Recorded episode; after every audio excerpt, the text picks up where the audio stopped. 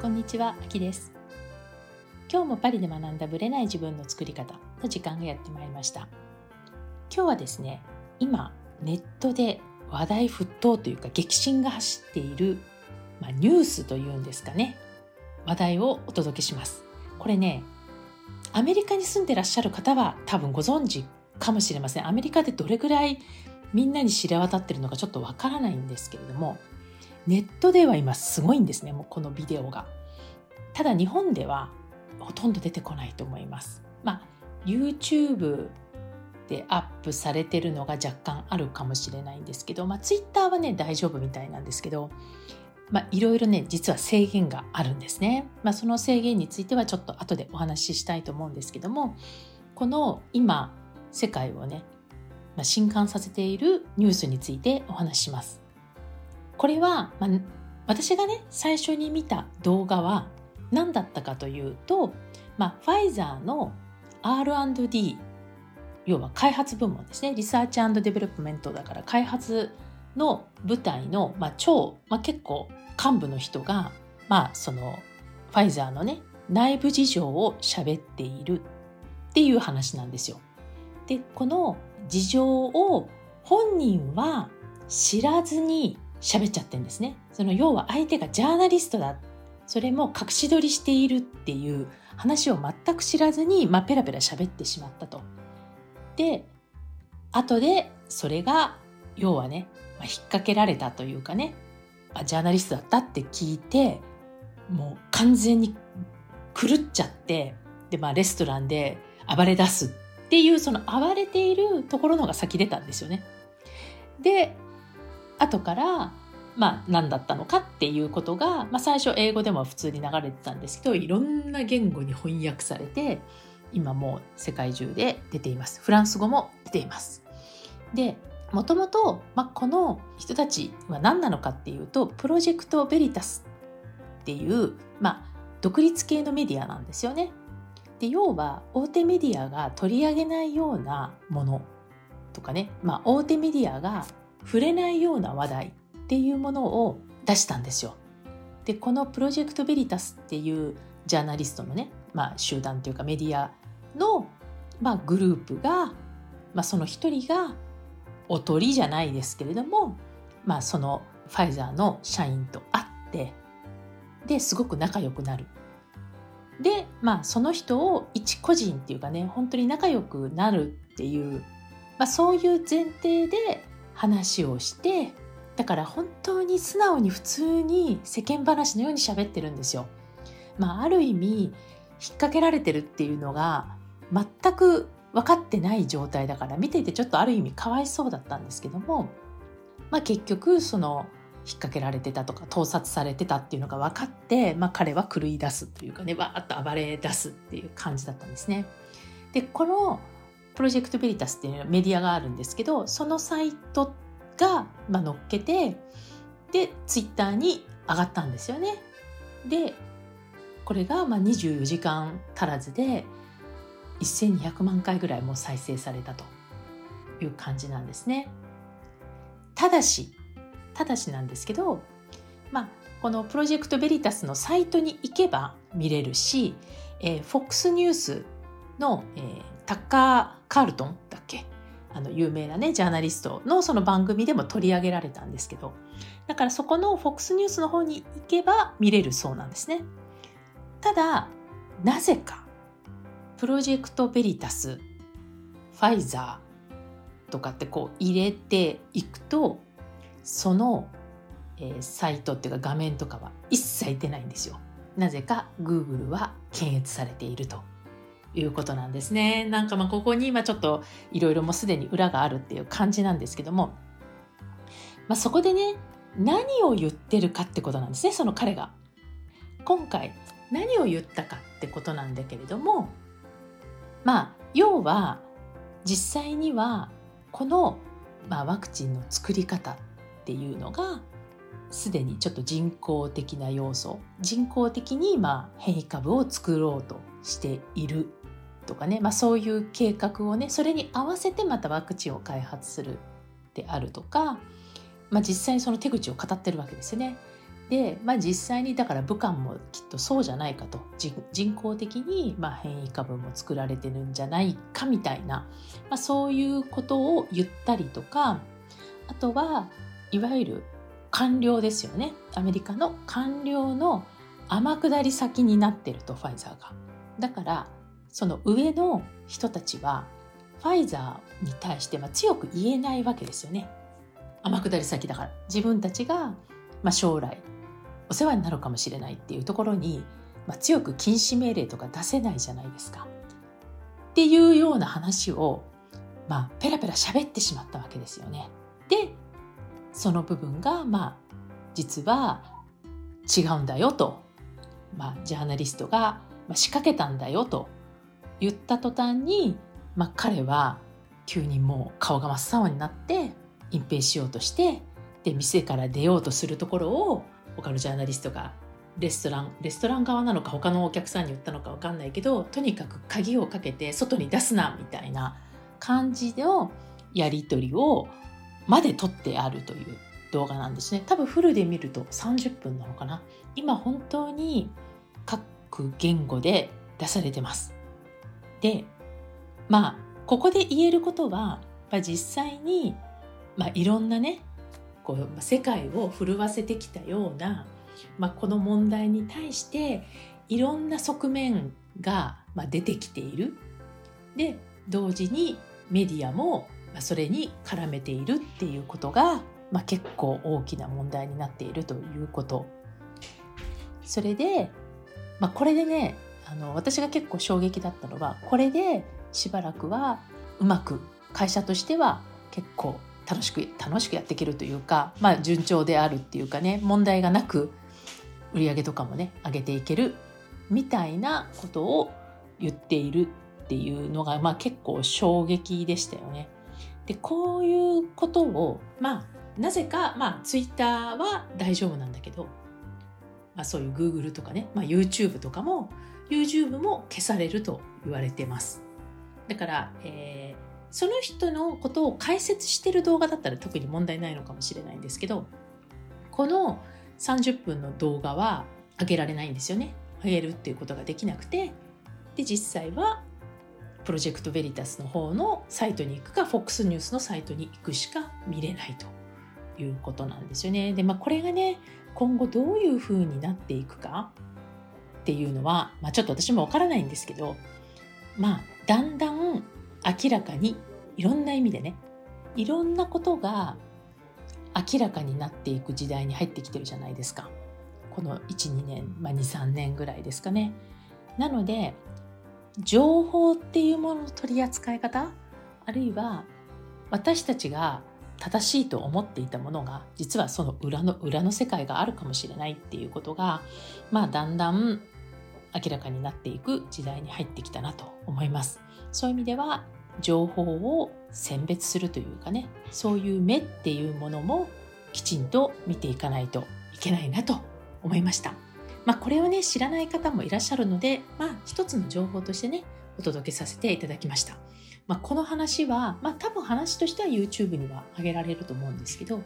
まあ、動画をね探したい方は、まあ、Twitter で調べたら、まあ、結構すぐ出てきます。であとはその英語版とか普通に見れるという方はプロジェクトベリタスか FOX ニュースのサイトを見に行けば多分できるんじゃないかなと思います。まあ、もしご興味があればぜひ見てみてください。それでは本編スタートです。はい、本編です。今日はですね、同時に複数叶えたい願望がある場合というテーマでお話をしていきたいと思います。例えばあなたが何か叶えたいなっていうものが複数ある場合当然ありますよね。ですが複数あるとどっから手をつけていったらいいのかとかね同時進行でどうやったらいいんだろうって思うことはないでしょうか今日はねそれについてお話をしていきます、まあ、こんな質問をいただきました私はパート、お仕事ですね、これね。身体面、人間関係など、分野別にゴールが思いついている感じなのですが、なかなか同時進行でそのゴールのために時間が使えてない状態です。あきさんはどのように同時進行でゴールに向かって時間を使われているのでしょうかというご質問ですね。まあ多分この方のイメージは時間配分みたいなイメージじゃないかなと思います。で今日はですね2つのポイントについてお話をしたいと思います。まず1つはゴールの問題ですね。まあ、この同時に願望が複数ある場合のゴールの設定っていうところですよね。それから実は時間じゃないんだよ。時間がねどうしても足りないとかねそっちに行きがちじゃないですかやることが多いので。だけど実は時間の問題じゃないんだよっていうこの2つについてお話をしていきます。まずですねゴールの話なんですけれどもゴールっていうのは、まあ、今回の場合彼女の場合は、えー、お仕事それから、まあ、身体面要はま健康面とか美容面とか多分そういうことだと思います。それから人間関係などこう分野別にバラバラにゴールがあるんだと思うんですよ。仕事ではこういうゴールがある。健康面ではこういうゴールがある。人間関係ではこういうゴールがある。っていうことじゃないかなと思います。でこれだとねそれぞれのゴールに向かうのでエネルギーが分散するんですよ。ね、まずキャリアはキャリア、ね、体は体人間関係は人間関係でこう思いつくと、まあ、やることもバラバラじゃないですか。ね、キャリアと体ってもう全然違うしかつ人間関係もっと違ってきますよね。そうなるとエネルギーが分散してしまうんですよ。だから同時進行でこの方もゴールのために時間が使えてないという問題意識になっていくわけですね。でまずですね根本的に視点を変えてほしいんですよ。どんな視点を変えるかというとこれをバラバラにしないということなんですね。どうやってバラバラにしないのっていう話だと思うんですけどこのキャリアとかね健康面人間関係面、まあ、それぞれ分野があってゴールがそれぞれ違っていたとしても実はたった一つ共通のことがあります。それは何かというと自分自身だということなんですよ。全部自分という共通項の中でゴールが分かれていくっていう感じじゃないですか。なので健康面だと言ってもあなたの健康面だしあなたのキャリアだしあなたの人間関係なんですよ。要は自分っていう自分自身っていうものが核にあるということになります。ということは分野をバラバラにするのではなくてつまり全部叶っているあなたっていうのがいるはずなんですよ。人間関係とキャリアと、えー、健康面のそれが全部叶っている自分これをゴールとして設定してほしいんですよ。それを全部叶えてる自分とはどんな自分なんだろうかということなんですね。要は5キロ痩せているとかね新しいパートナーができるそれから仕事で、まあ、上司から評価されているとかまあ分かんないですよ今適当に言ってますけどもそれをバラバラにマイナス5キロね新しいパートナー自分の仕事って分けるんではなくてこれが全部叶っている自分とはどういう自分なのかということなんですよ。でこれは do 要はできているしている自分とか have とか持っている自分ではなくて B ですよね。英語で言う be 動詞の B I am ですよね。私はどんな人物かというあり方をゴールの中にイメージしてほしいんですね。要はマイナス5キロが叶っている自分。でかつキャリアでこういうふうになってる自分。かつパートナーがいる自分ってどんな自分だろう。って考えてみると案外健康面と人間関係面が近かったり同じように考えることできませんかね。例えばマイナス5キロで設定している自分っていうのは、まあ、痩せて綺麗になっているとかねこういう服が着られるようになっているとかあると思うんですけどそういう状態で新しいパートナーの方と例えばデートしているとかねどっかに行っている。もうセットじゃないですか。ね。そこを意識するとバラバラにならないってことなんですよ。全部同じところに向かっているわけだからエネルギーが分散しないということになります。なので、まずゴールを見直してほしいというとこなんですね。はい。じゃあ次。次はですね、エネルギーの問題です。実は時間がね使えてないどうやって時間をね使ったらいいのか、まあ、要はタイムマネージメントの話を皆さんよくしたがるんですけども私はねタイムマネジメントっていうのは、まあ、表層上の部分じゃないかと思っていて一番大事なのはエネルギーマネジメントだと思ってるんですよ。マネージメントするのは時間じゃなくてエネルギーだと思ってるんですね。自分がかけられる、まあ、情熱であるとかあと体力気力そういったものも含めたエネルギーの問題だと思っています。で皆さんねこの時間とエネルギーを混乱してしまうんですけれども時間があってもエネルギーがなかったらやんないんですよ。で時間がなくてもエネルギーがあればたった5分でもやるんですね。そこを分けて考えてほしいなと思います。なので私自身は時間の問題の多くはまずエネルギーから見直した方がいいんじゃないかという意見です。はい。なのでね、ご自身の体力、気力、そういったものも含めて、あとそのパッションですよね。どこまでそこにこう情熱を向けられるか、本当にやりたいことか、みたいなものも含めてエネルギーのマネージメントをするといいと思ってます。ここね、結構大事なポイントかなと思いますよ。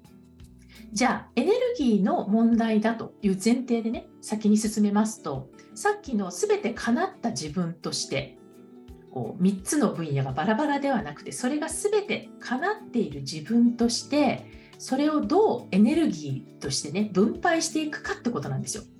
いいですか？ここでは全く時間の発想はないですかね。時間はちょっと置いといてもらって、エネルギーの問題です。じゃあ、どこにエネルギーを注げばいいか？そのエネルギーの注ぐポイントが時間という量だったりね、あるいは集中度だったり、まあ、いろんな角度から見れると思うんですけども、どこにフォーカスを当てれば一番変化が大きいかで決めるといいと思います。要はね、3つ例えば分野があるじゃないですか。ね、さっきで言うとキャリアと人間関係と健康面っていうのがあった時にこれやってもあんまり効果ないかもっていうのをわざわざエネルギーとして注ぐのはもったいないじゃないですか。ということはここやれば絶対変わるよねとか違ってくるよねっていうことがあるんじゃないかと思うんですよ。と思いませんか？なのでどこにフォーカスを当てれば一番変化が大きいかっていう点でまず優先順位を選んでほしいんですね。なので緊急度より重要度を優先してほしい。もちろん緊急度ありますよ。でも緊急度っていうふうにやってしまうと例えば肩が痛いとかね首が痛いとかいろいろあるじゃないですか。対処療法に行ってしまうと短期ではいいんだけど治っちゃうとね、もうフォローアップしないわけですよ。なので、本当の緊急事態はね、やった方がいいかもしれないんですけど、何が一番大事か、変化が大きいかっていうので、緊急度も大事だけど、重要度も重視してほしいということになります。では最後にね、じゃあこのエネルギーの分配をする方法についてお伝えします。やり方ですね。はい。まずですね、例えば今回の場合で言うと3分野あると思うんですよ。なので、3分野についてそれぞれ、例えば健康面だったらこれ重要。ね。キャリアだったらまずこれ重要。人間関係だったらこれ重要っていうのを各分野においてピックアップしてそれだけやるっていうのが大事ですね。全部やろうとするから時間もない。うまくいってるか分かんないってなっちゃうのでその中で重要度が高いものを、ま、上位1位だけをまずやってみるぐらいでいいと思います。その部分についての必要なアクションを抜き出すということになります。あとはですね、こう時期的なものもあると思うんですよ。例えば、まずね、根本的にエネルギーが足りてない、ね、体が持たないっていうんであれば、まずねやっぱり体力とか健康面にフォーカスを当ててそこに集中してで体力がつくようになった睡眠のリズムが良くなったっていう一分野がやることで多分後のものがやりやすくなるのであればまずは健康面に集中する。そしてその後人間関係とかキャリアの方に手をつける。なのでこう時間でねこの1ヶ月はまずここに集中する。みたいな感じでも構わないかなと思います。これはご自身の在り方それからそのゴールへの期間的なものですよね。時間がどのぐらいあるのか。っていうものによって、まあ、結果的にはその方の重要度に合わせて選ぶということになります。まあ、一見してね例えば健康面人間関係面それからキャリア面ってバラバラなように見えますけど密接につながってると思うんですね。例えば、まあ、ただ痩せるということでもあったとしてもやっぱそれは見た目の美しさだったり、まあ、それが所作のね姿勢が良くなったりとか、まあ、そういうのも含めていくとキャリアにもプラスになるわけだし同時にパートナーシップの方にもプラスになるじゃないですか。ってことはまず美容とか、ね、健康に特化してもいいわけですよ。ね、むしろ人間関係だって例えば自分っていうね信頼度を増すためにはまず人とのコミュニケーションにフォーカスを当てれば、ね、キャリアにもすぐ効果が出るわけだしそういうところで自信をつけて健康面に特化するっていうことでもいいわけですよ。なので一見バラバラなんだけど実は生活っていうものを考えた時に一つ一つは案外つながってるものなんじゃないかなと思います。なのでバラバラに分けるっていうことよりも全体として見る練習をゴールの設定のところからまずやってみることをお勧めします。いかがだったでしょうか？それではまた次回お会いいたしましょう。ありがとうございました。